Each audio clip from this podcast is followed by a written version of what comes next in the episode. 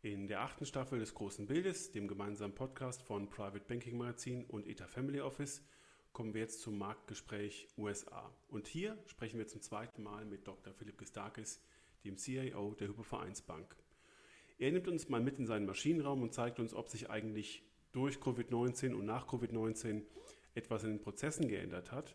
Und wir besprechen mit ihm ausführlich, welche Gründe die beiden Nomics liefern, also die neue Wirtschaftspolitik von Joe Biden, langfristig übergewichtet in den USA engagiert zu sein. Viel Spaß!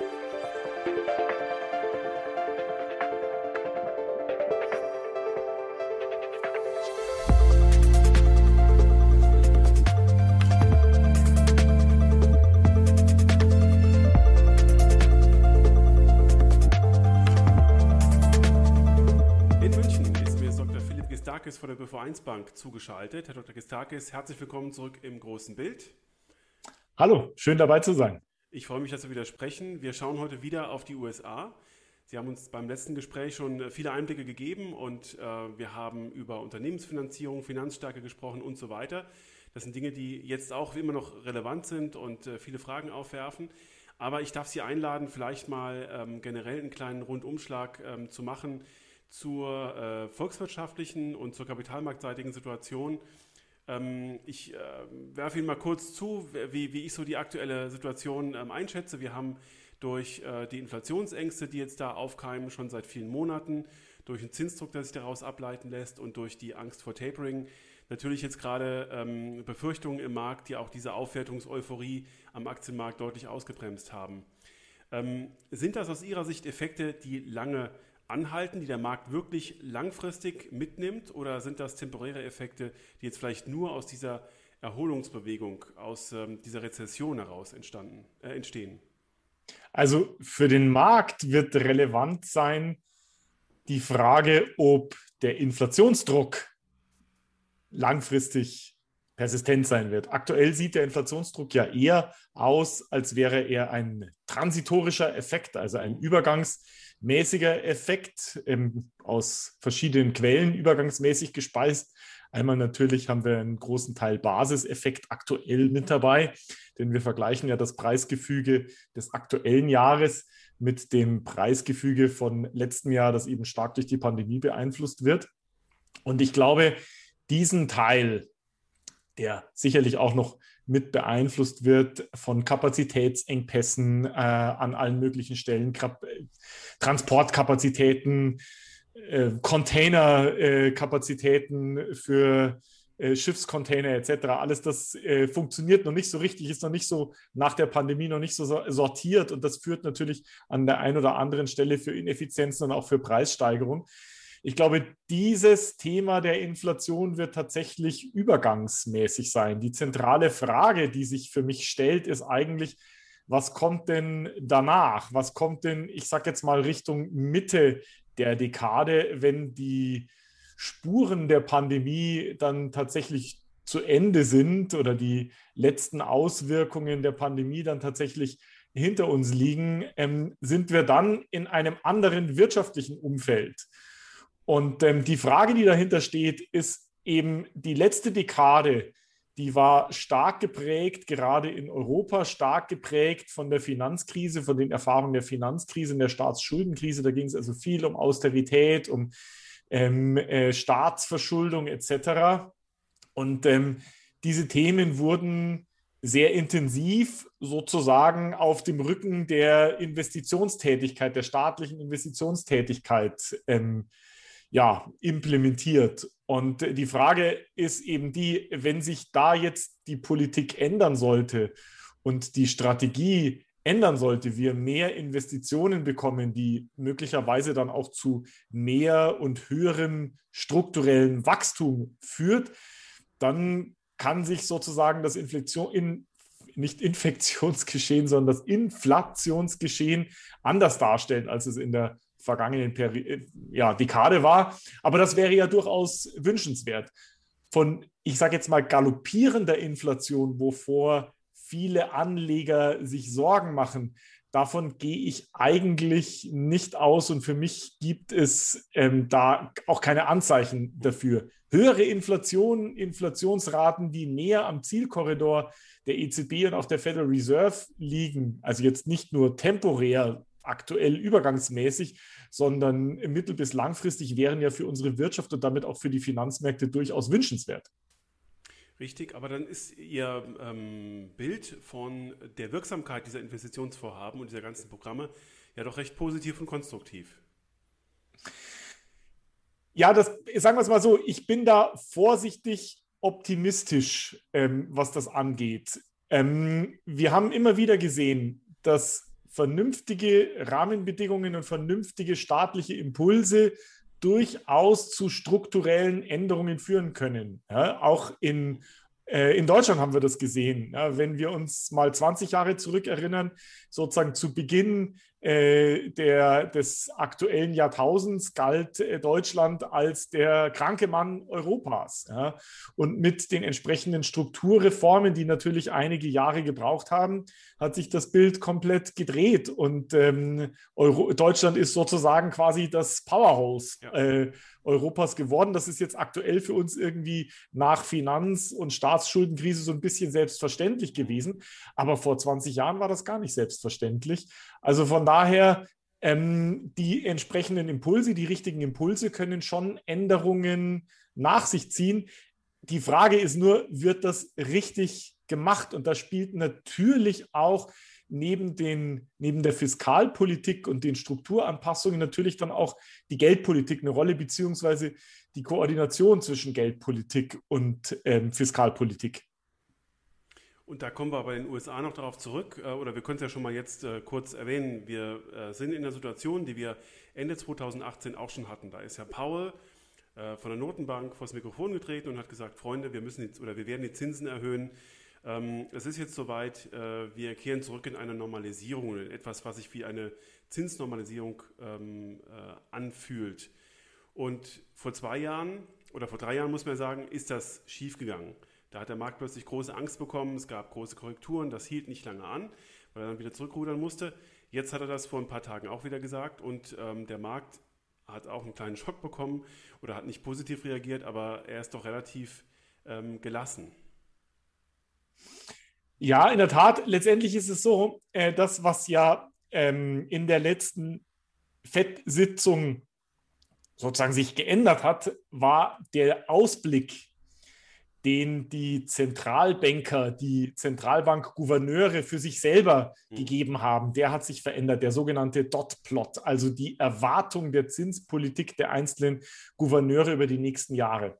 Und was sich da geändert hat, ist, dass mittlerweile eine Mehrheit der Zentralbankgouverneure in den USA eine erste Zinserhöhung für das Jahr 2023 erwartet. Und ähm, das hat die Märkte äh, scheinbar ein bisschen überrascht, denn da ist man bisher davon ausgegangen, dass das also nach 2023, also nach dem Prognosehorizont, ähm, entsprechend stattfinden wird. Und jetzt ist das sozusagen ein bisschen nach vorne gerutscht. Aber wichtig dabei ist, das betrifft die Zinspolitik und das sind ja mindestens noch anderthalb Jahre, wenn nicht sogar zwei Jahre äh, bis dahin. Und bis dahin wird, ähm, werden wesentliche Elemente der lockeren Geldpolitik, also der niedrigen Zinsen, aber natürlich auch die Anleihekäufprogramme erst nochmal weitergehen. Vermutlich wird die amerikanische Zentralbank allerdings auch die äh, ähm, sozusagen schneller dabei sein, die Anleihekaufprogramme zurückzunehmen, also das Tapering zurückzunehmen. Der Unterschied den wir in der aktuellen Phase haben im Vergleich zu der von Ihnen angesprochenen Phase vor ein paar Jahren, ist, mhm. dass das Wachstum in den USA deutlich robuster zu sein scheint oder zumindest die Glaubwürdigkeit für ein ähm, überdurchschnittliches Wachstum deutlich höher zu sein scheint, als das eben äh, in der Situation vor ein paar Jahren der Fall war. Denn aktuell äh, sind ja sozusagen die Konsensusschätzungen äh, für ein Wachstumsumfeld in den USA eher so in der Größenordnung von 5 bis 6 Prozent ja. für dieses Jahr, nächstes Jahr und auch für das Jahr 2023 mhm. wird ein Wachstumsumfeld für die USA erwartet, was ich sage jetzt mal über dem Wachstumsniveau äh, des Durchschnitts der letzten Jahre äh, liegt, selbst des Durchschnitts, wenn man sozusagen die Pandemie damit ähm, rausrechnet. Also ähm, das ist aus meiner Sicht schon deutlich, ein deutlich glaubwürdiger Case und das ist das, worum es den Märkten im Moment gerade geht. Steigende Inflation, wenn sie nicht galoppierend wird, äh, in äh, Begleitung zu steigendem Wachstum äh, richtet auch dann keinen großen Schaden an, wenn eben die steigende Inflation auch zu höheren Finanzierungskosten führt, wenn das alles mehr oder weniger Hand in Hand geht und auch zueinander passt. Von daher kann ich durchaus verstehen, warum die Märkte da deutlich gelassener drauf reagieren, als sie das ähm, ja, vor ein paar Jahren getan haben. Wie gesagt, die Situation ist eigentlich aktuell eine ganz andere. Und wir hatten ja damals auch schon eigentlich einen ziemlich morschen Konjunkturzyklus der auch schon ähm, äh, fast äh, zehn Jahre ging. Also insofern tatsächlich eine ganz andere Situation. Wenn man mal ähm, diese Faktoren, die die ganze Zeit im Markt diskutiert werden, also die Angst vor dem Tapering, äh, die Inflationsangst, die vielleicht der, dem realen Wirtschaftswachstum davonläuft, ähm, mal äh, zur Seite legt als Einflussfaktoren, welche anderen Einflussfaktoren liegen denn noch auf der Bewertung von Aktien und Anleihen aktuell? Also äh, wichtig dabei ist, dass ähm, bestimmte Themen, die uns in der Vergangenheit beschäftigt haben, ähm, wir hatten ja vor anderthalb Jahren mal einen Podcast zusammen gemacht, da ging es um die Unternehmensverschuldung. Ja? Ja dass die sich ja in den vergangenen äh, anderthalb Jahren, äh, in denen wir jetzt nicht über dieses Thema gesprochen haben, mhm. nicht verbessert haben, sondern im Gegenteil ja. durch die Pandemie sogar noch schärfer geworden sind. Also äh, es gibt natürlich schon Faktoren, die man hier in der Anlagestrategie und in seine Investitionsentscheidungen mit einfließen lassen muss. Das hat was mit ähm, der Staatsverschuldung zu tun. Das mhm. hat was mit der Unternehmensverschuldung zu tun, natürlich.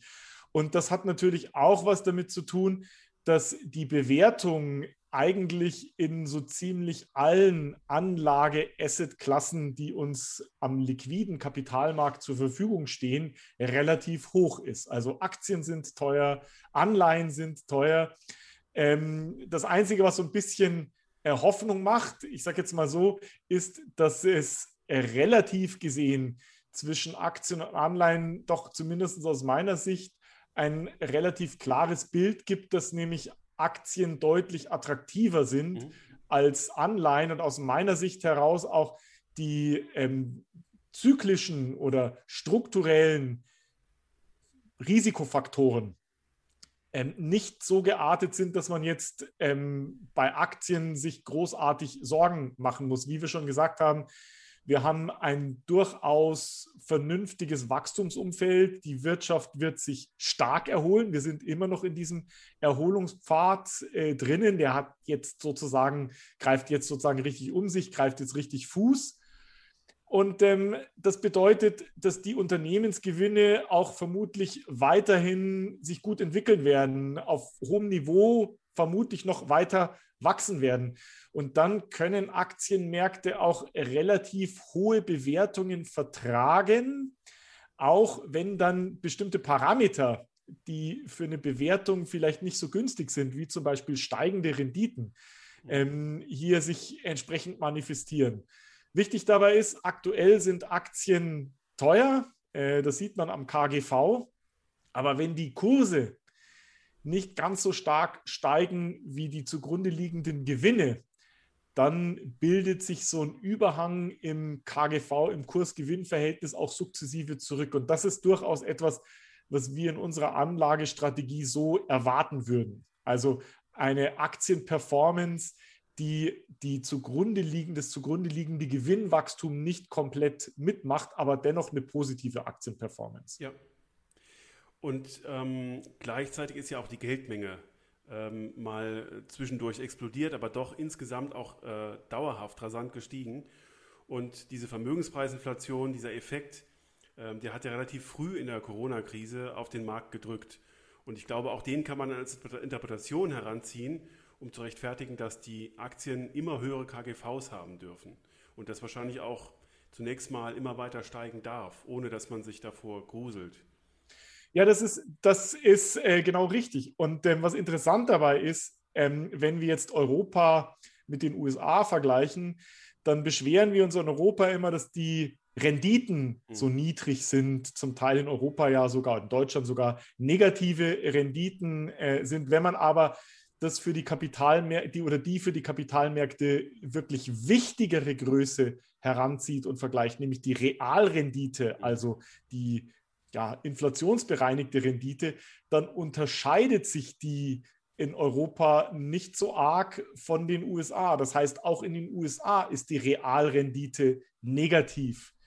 Ähm, ich ziehe da übrigens nicht die aktuelle berichtete Inflation heran, sondern immer die erwartete Inflation. Ja. Ein gutes Maß für mich ist immer äh, einen 10-Jahres-Zinssatz zu nehmen, zum mhm. Beispiel den 10-Jahres-US-Dollar-Swap-Satz ähm, oder den Euro-Swap-Satz mhm. und davon die 10-jährige erwartete Inflation aus den Inflationsswaps abziehen. Und wenn man das tut und Europa mit den USA vergleicht, dann sieht man, dass trotz höherem Zinsniveau in den USA die Realrendite fast ähnlich negativ ist. Mhm. Wie das in Europa der Fall ist. Ein bisschen negativer in Europa ist sie schon. Und das sind genau die Faktoren, die eigentlich eine Bewertung unterstützen. Ja? Denn ähm, bei einer Unternehmensbewertung kommen auf der einen Seite die Inflation rein, um sozusagen die zukünftigen Cashflows zu prognostizieren. Und auf der anderen Seite werden dann diese zukünftigen Cashflows dann mit einem Diskontfaktor diskontiert. Äh, das heißt, da spielen genau diese beiden Komponenten mit eine Rolle. Und ja. negative, stark negative Realrendite unterstützt natürlich genau die Bewertung von realen Assets. Und da gehört in meinem, äh, in meiner Investmentwelt gehören da Aktien eigentlich mit dazu. Ja, ganz klar.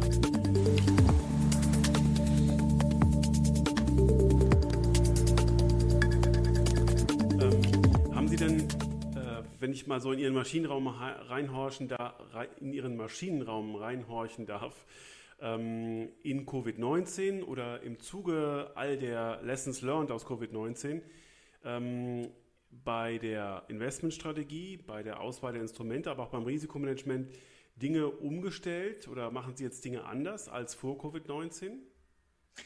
Interessanterweise nein. Ähm, ich, hatte das, ich hätte das vielleicht, als wir mitten in der Pandemie waren, auch nicht erwartet. Aber ja.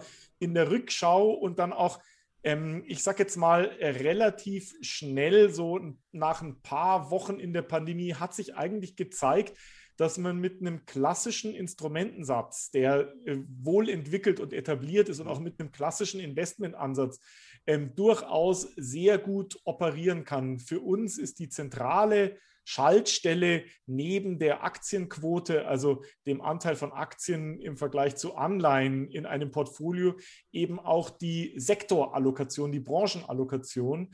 Und da hatten wir in unserer Vermögenshaltung, in unserer Strategie bereits zu Beginn des Jahres 2020 auf eine eher defensive Allokation gesetzt. Ähm, das schloss glücklicherweise einen relativ großen Anteil von Gesundheitsaktien, Healthcare mit ein. Und als offensiven Wachstumstreiber hatten wir einen großen Anteil von Technologieunternehmen. Das hat also ganz gut funktioniert. Und die Instrumente, die wir zur Verfügung hatten, äh, Einzelaktien, Anleihen, aber auch ETFs, haben sich eigentlich auch als sehr solide dargestellt. Zwischendrin gab es natürlich äh, mal ein bisschen Liquiditätsthemen, gerade im Anleihenbereich. Aber das ist auch nicht ähm, stark verwunderlich, wenn, ich sage jetzt mal, der Aktienmarkt 5% am Tag fällt, ja. äh, dass dann mal ganz schnell in bestimmten Assetklassen einfach an einem bestimmten Tag die Liquidität weg ist und es ein bisschen dauert, bis das wieder zurückkommt. Aber aus meiner Sicht heraus haben sowohl die Strategien als auch die Investmentansätze, die traditionellen Investmentansätze eigentlich sehr gut äh, funktioniert und ein, ich sage jetzt mal, traditioneller Investmentansatz, der sagte eigentlich auch, dass hier ein exogener Stock, Schock stattfindet, der nur dann zu einem großen mhm. Problem führen wird, wenn es einen sogenannten Policy Mistake gibt. Also wenn zum Beispiel wie sozusagen in äh, der großen Depression äh, vor mehr als 100 Jahren die Zentralbanken und die Politik sozusagen drauf auf diesen Schock reagiert, indem sie Liquidität rauszieht. Das war uns klar, dass das nicht passieren wird. Und deswegen waren wir eigentlich relativ schnell, relativ sicher, dass hier eine Erholung kommen wird, überrascht waren wir dann, wie schnell sie gekommen ja. wird, dass sie also tatsächlich sozusagen eigentlich schon innerhalb von Wochen mehr oder weniger und nicht innerhalb von Monaten und Quartalen sich hier eine massive Erholungsrallye manifestiert hat. Jetzt haben Sie schon äh, toll auf die nächste Frage übergeleitet, auf die ich mich auch sehr freue, weil ich die Antworten ja schon kenne, weil ich Ihre Portfolios kenne. Ähm, wir, wir schauen mal in Ihr Portfolio rein und äh, ich sage mal vielleicht eingangs aus meiner Perspektive, ähm, trotz dass Sie jetzt äh, year to date eine der besten Performances haben im Vergleich mit anderen Vermögensverwaltern, sind Sie ja überhaupt nicht aggressiv aufgestellt. Ähm, Sie haben äh, weder was die Wachstumserwartungen, die Wachstumsraten Ihrer Unternehmen angeht, ähm, irgendwie eine, eine übertriebene ähm, Aufstellung. Und im Anleihenbereich erzählen Sie einem eigentlich die Geschichte, naja, es kann noch mal was passieren, weil Sie so viele Staatsanleihen haben. Und korrigieren Sie mich, wenn ich das falsch interpretiere, aber eigentlich haben Sie mit einer relativ vorsichtigen Aufstellung im äh, ersten Halbjahr, und das ist ja, das ist ja wirklich das, was auch äh, dann bei allen vorsichtigen Aufstellungen äh, zu erzielen war, eine außergewöhnlich gute Performance erzielt. Ja, also ähm, wir haben versucht, ähm, ähm, uns strukturell richtig aufzustellen. Wir waren ähm, relativ short in der Duration auf der Anleihenseite ja. Und haben ähm, eine relativ große Position eher in Staatsanleihen gehabt, eher in, in sicheren Häfen, äh, weil wir eben auf der anderen Seite ein starkes Übergewicht in Aktien hatten. Also ähm, wir sind jetzt nicht sehr aggressiv in der Sektorallokation, sozusagen im Beta des Aktienportfolios gewesen, aber dafür haben wir ein relativ starkes Übergewicht bei den Aktien entsprechend äh, gehabt. Ähm, und wir haben im Laufe des ersten Halbjahres sozusagen unser starkes Übergewicht in der, im IT-Bereich etwas abgebaut, nachdem wir eben auch sozusagen die Bewertungsthemen gerade im amerikanischen Technologiebereich gesehen haben, haben wir da versucht, ein bisschen vorsichtiger zu agieren und haben dann ähm, relativ zeitnah eben auch die gestiegenen Renditen in den USA genutzt, die steileren Kurven in den USA genutzt, um so ein bisschen ähm, Exposure auch zur US-Zinskurve aufzubauen. Und das hat an sich eigentlich ganz gut funktioniert. Ja. Also ich kann es deswegen auch aus einer anderen Perspektive sagen, wenn ich mich für Ihre Portfolios mit vergleichbaren Portfolios und gleicher Allokation den Value at Risk messe, dann haben Sie weniger Risiko bei der entsprechend höheren Rendite. Also diese, diese Maßnahmen, die Sie gerade beschrieben haben, die haben tatsächlich gewirkt. Und was ich mich jetzt frage mit Blick auf diese Aufstellung, und äh, das können wir jetzt schon mal andiskutieren, aber auch mit Blick auf USA gleich nochmal konkretisieren, wann würden Sie denn quasi auf der Wachstumsseite, auf der Technologieseite wieder aufmachen? Wann finden sich dann mehr Unternehmensanleihen in Ihrem Portfolio? Ja, also wann, wann werden Sie da die Risiken, die Sie bisher vermieden haben, auch in der Durationspolitik in Ihrem Anleihenportfolio wieder aufmachen? Also ich glaube, ein wichtiger ähm, Entscheidungsfaktor wird sein, wie die Zentralbanken im Herbst sich einlassen bezüglich ihrer Tapering-Politik im kommenden Jahr. Mhm. Ähm, ich glaube, dass wir über die Sommermonate hinweg eher so eine volatile Seitwärtsbewegung ähm, haben werden. Wir haben ein bisschen darauf reagiert, auf unsere Volatilitätserwartung, indem wir ähm, das Übergewicht auf den Aktien ein bisschen reduziert haben. Wir sind ja. immer noch Übergewicht Aktien, aber das haben wir ein bisschen reduziert. Und ähm, äh, wir, für uns wird sozusagen der Herbst eine zentrale äh, Weichenstellung liefern, wie wir uns weiter aufstellen. Ich persönlich würde erwarten, dass äh, man für das nächste Jahr ähm, nochmal äh, gut übergewichtet Aktien sein sollte ja, und ein bisschen ähm, taktisch agieren sollte auf der festverzinslichen Seite, aber dass es dann durchaus irgendwann mal Zeit wird, eben die Duration äh, auf der festverzinslichen Seite wieder zu erhöhen, insbesondere auch im, im Dollarraum, wo das ja deutlich höhere Renditen ermöglicht und zuletzt ja auch die ähm, Währungsdynamik eigentlich, ähm, na, ich sage jetzt mal, einen höheren Dollar-Exposure durchaus recht gegeben hat, also zumindest in den letzten zwei, drei äh, Tagen seit der jüngsten FED-Sitzung hat ja der Dollar deutlich zugelegt. Ähm, aber ich sage jetzt mal so, ich bin noch ein bisschen indifferent bezüglich der Strategie und mhm. ähm, wir werden sicherlich die Entwicklungen im Herbst abwarten müssen, um ähm, eine Einschätzung zu liefern. Nichtsdestotrotz glaube ich, dass die relative Bewertung auch für nächstes Jahr noch Aktien gegenüber Anleihen sicherlich eher zur Aktienseite ausschlagen wird.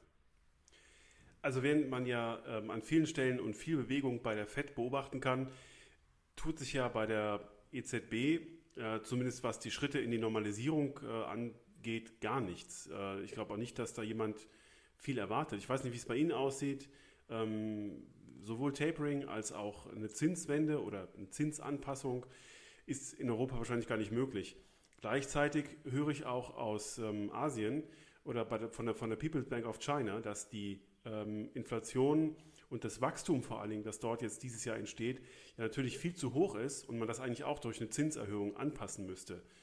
Und ähm, wir in Europa bewegen uns da irgendwie gar nicht. Oder haben Sie in Ihren Erwartungsmodellen durchaus äh, Schritte der EZB, die da in diese gleiche Richtung gehen könnten?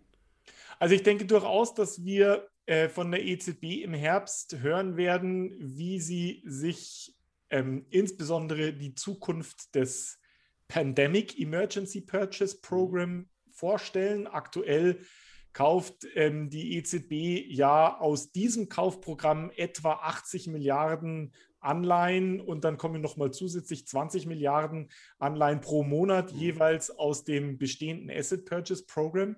Und sie wird sich sicherlich einlassen, wie sie das ähm, nach dem März 2001, 2022 ähm, so sehen wird. Und äh, natürlich ist es so, dass wenn sich die wirtschaftliche Erholung in Europa weiter manifestiert, dass, es, ähm, dass die EZB über Tapering-Maßnahmen entsprechend nachdenken muss. Aus meiner Sicht heraus ist das Problem für die EZB weniger die Frage nach Kaufvolumina, sondern nach der Flexibilität. Ja. Denn der große Unterschied neben dem Kaufvolumina, den starken Kaufvolumina im PEP, also im Pandemic Emergency Purchase Program, ist, dass dieses Kaufprogramm im Vergleich zum traditionellen, in Anführungszeichen traditionellen, das besteht ja seit 2015, äh, Asset Purchase Program, ähm, flexibler ist. Das heißt, im Asset Purchase Program muss die EZB Anleihen äh, im Kapitalschlüssel kaufen, also einen bestimmten Anteil deutsche Staatsanleihen, italienische Staatsanleihen, französische Staatsanleihen und kann eben nicht so flexibel darauf reagieren, wo jetzt sozusagen Kaufimpulse gebraucht werden.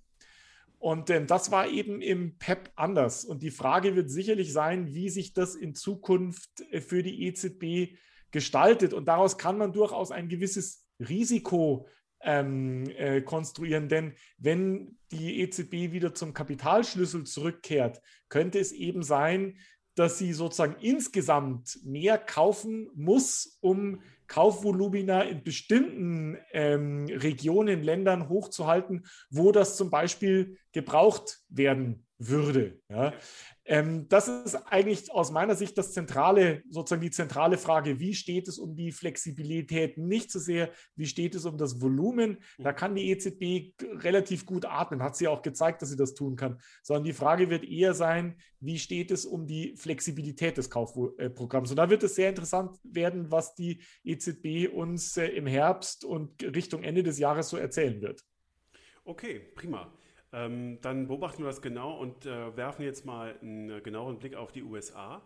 Und das haben wir das letzte Mal auch schon gemacht und äh, in dem Thema sind sie wirklich tief drin. Ähm, wir haben jetzt Herrn Biden seit ähm, einem guten halben Jahr im Amt. Äh, wir haben, was auch schon vor der Wahl bekannt geworden ist, so verschiedene Programme gesehen.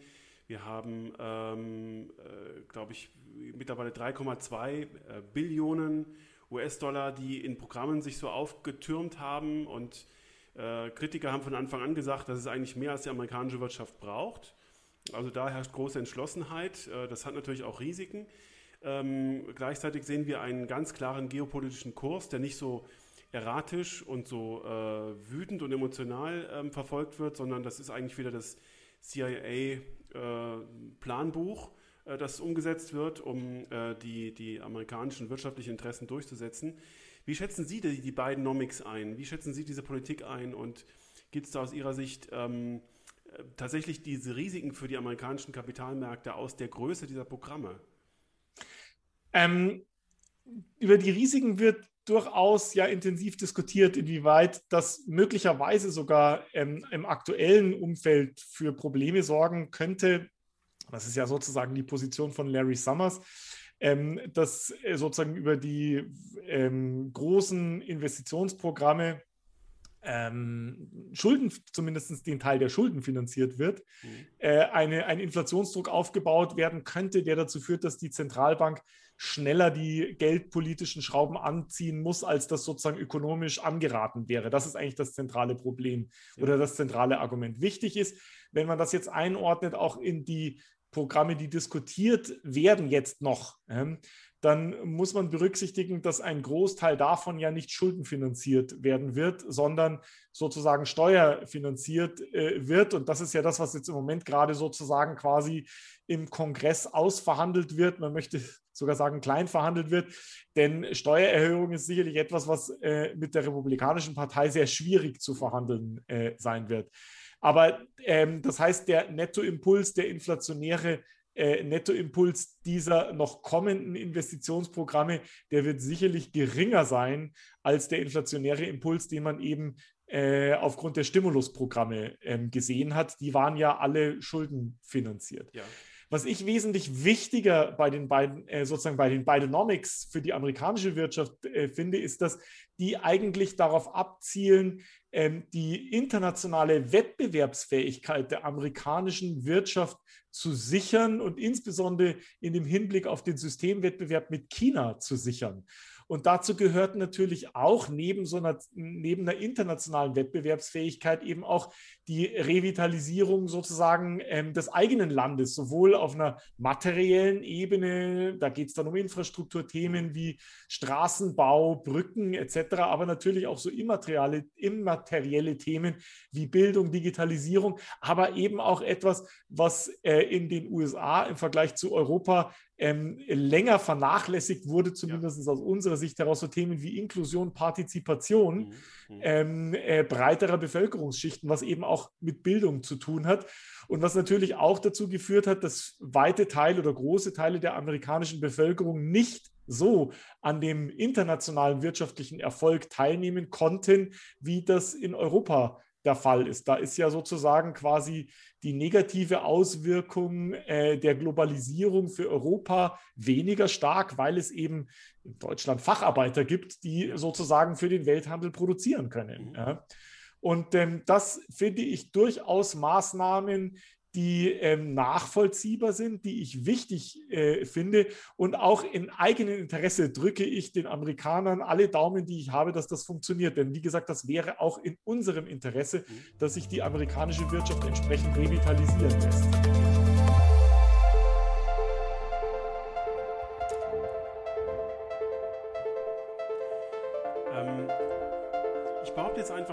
Wenn die amerikanische Wirtschaft sich gut entwickelt und ähm, alle damit zufrieden sind und dann irgendwann ähm, die Wachstumsraten, die jetzt mal so angeschwollen sind nach dieser Rezession, äh, die ja global relativ synchron stattgefunden hat, äh, China und, und einige Staaten in Asien mal ausgelassen, ähm, dann äh, fallen wir wieder zurück auf Raten, die jetzt so wieder diese Begriffe wie säkulare Stagnation und ähm, die, die Langsamkeit der Wachstumsraten in den Vordergrund stellen. Also man sieht, dass das wirklich nur so eine äh, vorübergehende Erscheinung war, diese hohen Wachstumsraten. Und dann möchte die Notenbank die Zinsen erhöhen, weil sie es vor zwei Jahren gesagt hat. Und die Politik sagt, das könnt ihr jetzt nicht machen. Ihr macht ähm, unsere Wieder ihr gefährdet unsere Wiederwahl, äh, weil äh, wir jetzt mal zeigen müssen, dass wir richtig erfolgreich waren. Ist es vorstellbar, dass erstens ähm, die Notenbank in den USA asynchron oder selbstständig entscheidet, unabhängig davon, was der Plan der Politik ist, die Zinsen zu erhöhen? Oder ist es auch wahrscheinlich, das ist, ich sage es ganz ehrlich, mein Szenario, dass sich nach diesem Erholungseffekt wieder alles so stark normalisiert, dass man gar nichts anderes normalisieren kann. Das heißt, dass wir weder ein großes Tapering sehen, noch große Zinserhöhungen. Also ähm, ich fand, die amerikanische Zentralbank hat ihre Unabhängigkeit und auch, ich sage jetzt mal, auch das amerikanische politische System hat das hohe Interesse ähm, an der Unabhängigkeit der, dieser entsprechenden Institutionen eindrucksvoll unter Beweis gestellt. Es gab ja tatsächlich massive Versuche, sozusagen in die Unabhängigkeit der Zentralbank einzugreifen äh, unter der Trump-Administration. Und ähm, äh, das hat, hat man sozusagen abgewehrt, ähm, zumindest im, äh, im Großen und Ganzen. Und ähm, aus meiner Sicht heraus äh, ist die amerikanische Zentralbank unabhängig und wird auch im aktuellen Konjunkturzyklus unabhängig ähm, äh, agieren wie gesagt, ich gehe nicht davon aus, dass ähm, was die amerikanische Zentralbank machen werden muss, etwas ist, was wir in den 80er Jahren äh, in den USA unter Paul Volcker gesehen haben, wo sie die Zinsen auf ähm, 15, 16 Prozent hochgezogen haben, sogar zum Teil noch darüber, ja, um sozusagen die Phase der Hochinflation unter Kontrolle zu bekommen. Ich glaube, wesentlich moderatere Instrumente werden hier ähm, durchaus, äh, ich sage jetzt mal, zielführend sein. Und ich bin durchaus überzeugt davon, dass die Amerikaner, die amerikanische Zentralbank, die auch einsetzen wird und relativ klar anhand der ökonomischen Variablen entscheiden wird, was angeraten ist und was nicht. Wenn sich die Inflation strukturell über den Zielkorridor hinaus ähm, bildet, ja, und das nicht nur sozusagen temporär überschießend ist, sondern strukturell, dann wird die amerikanische Zentralbank reagieren. Und im Normalfall ist das ja in einem wirtschaftlichen Umfeld, das eigentlich relativ robust ist. Wie gesagt, ähm, steigende Inflation geht typischerweise mit robustem Wirtschaftswachstum einher. Okay. Ähm, wenn wir noch mal kurz auf die äh, Frage zurückkommen. Ich habe Besuch im Studio. Ja, das ist gut. Herzlich willkommen. Wenn wir nochmal äh, kurz ja. auf die, das, den Dauerbrenner zurückkommen, Value versus Growth. Äh, es ist auch ja. immer sehr wichtig geworden, diese Unterscheidung zu machen. Es ist auch wichtig geworden, äh, zu unterscheiden, warum jetzt Value äh, nicht so stark äh, sich entwickelt hat wie Growth, nämlich wegen der Duration und der Wachstumsraten, die in der Zukunft liegen und die Inflation, die dem entgegensteht.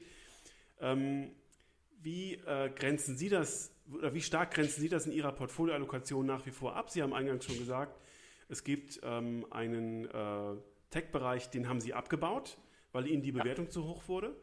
Und ähm, jetzt könnten Sie sich vorstellen, den vielleicht wieder ein bisschen zu öffnen und, und aufzustocken. Also wie wichtig ist diese, diese Unterscheidung und wie schätzen Sie die Perspektiven für diese beiden ja, Bewertungen unterschiedlich zu bewertenden ähm, Aktiengruppen ab?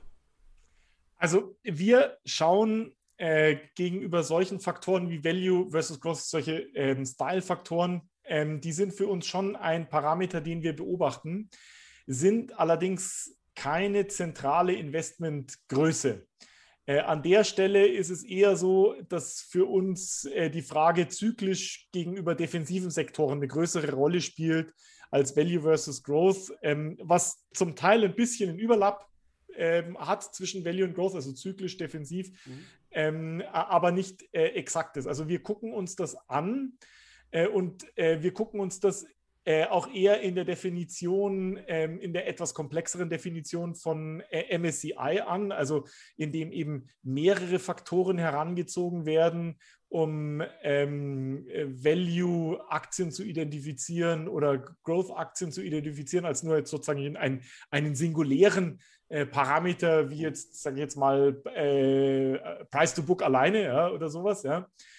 Ähm, aber wichtig für uns ist eigentlich, ähm, wenn wir äh, uns Gedanken darüber machen, welche Unternehmen wollen wir denn investieren, äh, dass wir ein, bei den Unternehmen ein qualitativ hochwertiges ähm, Geschäftsprofil haben, Businessprofil haben, mit einem attraktiven Wachstumspotenzial. Also sozusagen auf der einen Seite das Wachstumspotenzial ähm, ist uns wichtig, also sozusagen Growth ist uns ja. schon wichtig. Ja. Gleichzeitig wollen wir aber auch ähm, ein Unternehmen haben, äh, in dem sozusagen die Qualität des Wachstums hoch ist. Also indem man sozusagen sich auch mit einer relativ hohen Wahrscheinlichkeit darauf verlassen kann, dass dieses Unternehmen dieses Wachstumspotenzial auch darstellen kann. Mhm. Ja.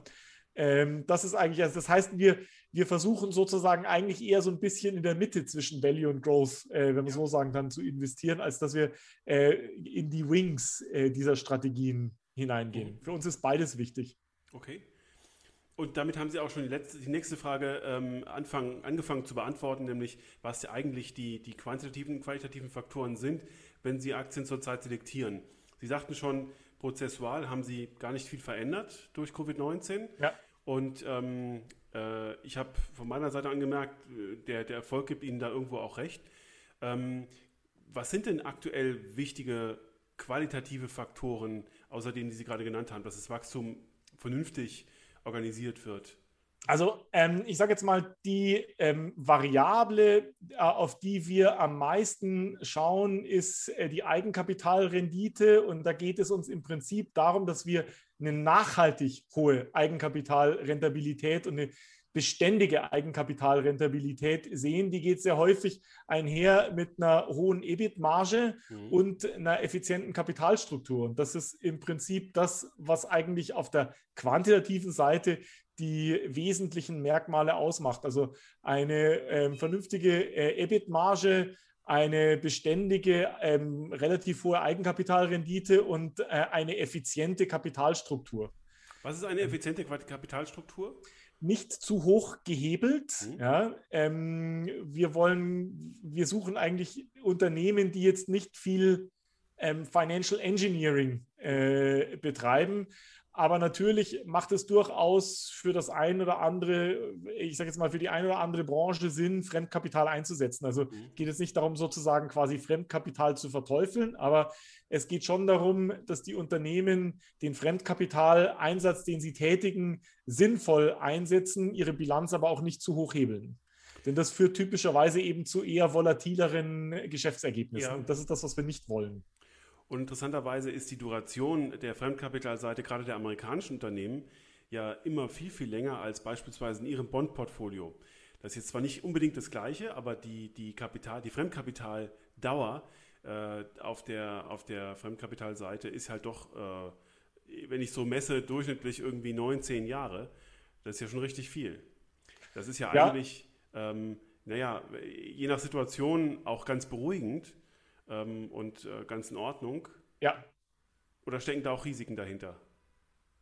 Ähm, naja, also eine, äh, ich sage jetzt mal, eine vernünftig lange Duration auf der Fremdkapitalseite bedeutet, dass eben die Unternehmen nicht stark abhängig sind von Schwankungen und von so Themen wie, dass der Kapitalmarkt zugeht aufgrund einem exogenen Schock oder sowas. Mhm. Ja. Also von daher ist das äh, durchaus sinnvoll.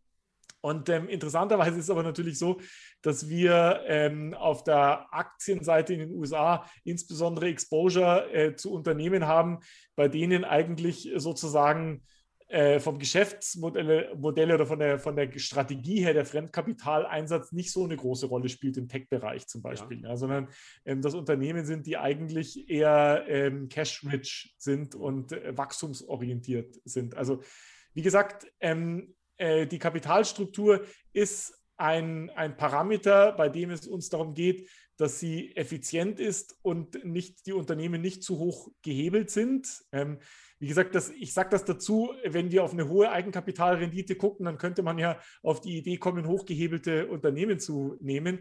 Darum geht es eigentlich nicht. Es soll schon stabil sein, soll die Unternehmen schon, sollen schon eine gewisse Stabilität in ihren Ergebnissen aufweisen. Und ähm, hochgehebelte Unternehmen zeigen typischerweise eher volatilere ähm, ja, Geschäftsergebnisse auf, je nachdem, wie eben der Kapitalmarktzyklus gerade so läuft. Ne? Ja. Dann ähm, haben wir das Thema USA soweit eingekreist. Vielleicht noch eine letzte Frage dazu. Wenn Sie jetzt in der globalen Allokation in Ihrem Portfolio ähm, einen Ausblick geben äh, und aus, ich sag mal, natürlichen Gründen äh, wenn Sie jetzt in Asien kein Research haben und das vielleicht über ETFs, über Fonds abbilden und in Schwerpunkten Ihrer Vermögenshaltung doch Europa und die USA abbilden, wird sich aus Ihrer äh, Wahrnehmung und nach Ihren Überlegungen der Anteil der USA in den nächsten 18 Monaten erhöhen oder eher reduzieren? Also ähm, strukturell äh, sehen wir durchaus ähm, mittel- bis langfristig höheres Renditepotenzial bei amerikanischen Unternehmen als bei europäischen Unternehmen. Das höchste Renditepotenzial sehen wir übrigens bei den Schwellenländern. Mhm. Ja. Ähm, rein taktisch gesehen, und jetzt meine ich jetzt nicht taktisch bezogen auf ein, zwei Monate, sondern ja. äh, schon auf sozusagen äh, mehrere Quartale, ist es so, dass das Aufholpotenzial europäischer Unternehmen aus unserer Sicht immer noch höher ist, als das in Europa der Fall ist. Und vermutlich die bereits angesprochenen Themen Geldpolitik, äh, Zinsniveau, Zentralbankentscheidungen eher für ein bisschen mehr Volatilität, insbesondere bei den hochbewerteten, aber aus unserer Sicht eben zum Teil dann eben auch vom Geschäftsprofil her interessanten amerikanischen mhm. Unternehmen höher sein wird, sodass wir aktuell taktisch gesehen europäische Unternehmen übergewichtet sind ja. ähm, äh, und nicht amerikanische Unternehmen oder amerikanische Aktien übergewichtet sind. Aber strukturell, ähm, glaube ich, ähm, werden amerikanische Unternehmen nach wie vor ein relativ hohes Wachstumspotenzial aufweisen. Das haben sie in den vergangenen 10, 20 Jahren eben auch schon gezeigt. Es gibt wenig Grund anzunehmen, dass sich das jetzt strukturell in den nächsten zehn Jahren ändern sollte. Ja, okay. Dann darf ich schon mal für den äh, seriösen Teil ganz, ganz herzlich Danke sagen. Gerne. Und zum Abschluss noch einladen, ähm, drei Satzergänzungen vorzunehmen, auf deren Antworten ich sehr gespannt bin. Nämlich erstens, die drei wertvollsten Unternehmen der Welt in 2030 sind Technologieunternehmen, die die richtige Bilanz aus Growth und Rentabilität haben. Und wenn ich da noch ergänzen darf dazu, die ihre globale Präsenz von einem großen und möglichst homogenen Heimatmarkt aus steuern, also neben, äh, also sozusagen neben den USA und der chinesischen Unternehmen, ähm, die Zuhörer werden wissen, welche ich damit meine, äh, auch europäische Unternehmen darunter sein können, hängt von den regulatorischen und von den wirtschaftlichen Integrationen in Europa ab. Also äh, ein fragmentierter Heimatmarkt ist äh, keine gute Basis, um eine globale Dominanz aufzubauen dann höre ich raus, dass wir unter diesen drei Unternehmen wahrscheinlich keinen Europäer finden könnten. In den nächsten zehn Jahren glaube ich nicht, nein. Okay. Was schade ist. Nächste Frage. In zehn Jahren werden wir uns darüber ärgern, dass wir in der Finanzwelt von 2021 zu linear gedacht haben. Äh, das tun wir immer. Das war im mhm. Jahr 2011 im Vergleich zu Jahr 2021 schon auch schon so. Ja? Ja. Die, die, Welt ist deutlich nicht linearer, als wir uns das äh, vorstellen können. Und damit, äh, das möchte ich dezidiert positiv verstanden wissen. Die Welt ist dynamisch und wir sollten uns nicht zu viele Sorgen machen, dass wir die Probleme der Vergangenheit einfach in die Zukunft äh, projizieren. Mhm. Okay. Und letzte Frage, Krypto- und Digitalwährungen werden in 2030 andere sein als die, über die wir aktuell sprechen. Ähm, interessant wird hier aus meiner Sicht insbesondere die Rolle des digitalen Zentralbankgeldes werden, also des Central Bank Digital, Digital Currencies. Ja. Ähm, was mir wichtig ist im Kryptobereich, finde ich die Tokenisierung, also jenseits sozusagen der Coins wie Bitcoin etc., ja, ja. ähm, da geht es um Zahlungsverkehr etc., deutlich spannender. Und ich glaube, auch hier liegt der Teil, der für eine breitere Basis der Anlegerschaft in Zukunft interessant werden kann, weniger äh, im Bereich Bitcoin, also tatsächlich ähm, Coins. Da stimme ich Ihnen zu, weil Sie ja über äh, diese Technologien äh, wirtschaftliche Vorgänge ganz anders organisieren können und auch bestimmte Märkte nicht mehr brauchen, was vielleicht auch für das Geschäftsmodell einer Bank durchaus disruptiv wirken kann. Richtig, genau. Aber bevor wir jetzt da ähm, zu negative Ausblicke geben, möchte ich Ihnen ganz, ganz herzlich danken für dieses Gespräch, Herr Dr. Gistakis. Das war wie beim letzten Mal schon ähm, toll, hat Spaß gemacht, ich habe viel gelernt und äh, da werde ich nicht der einzige Zuhörer gewesen sein, dem das so geht. Ich danke Ihnen herzlich. Vielen Dank, es war mir eine Freude. Ich fand es äh, sehr interessant, sehr spannend. Und ich hoffe, dass wir es bei Gelegenheit fortsetzen, ähm, am besten noch vor der Zinswende. Richtig. Alles gut. Dankeschön.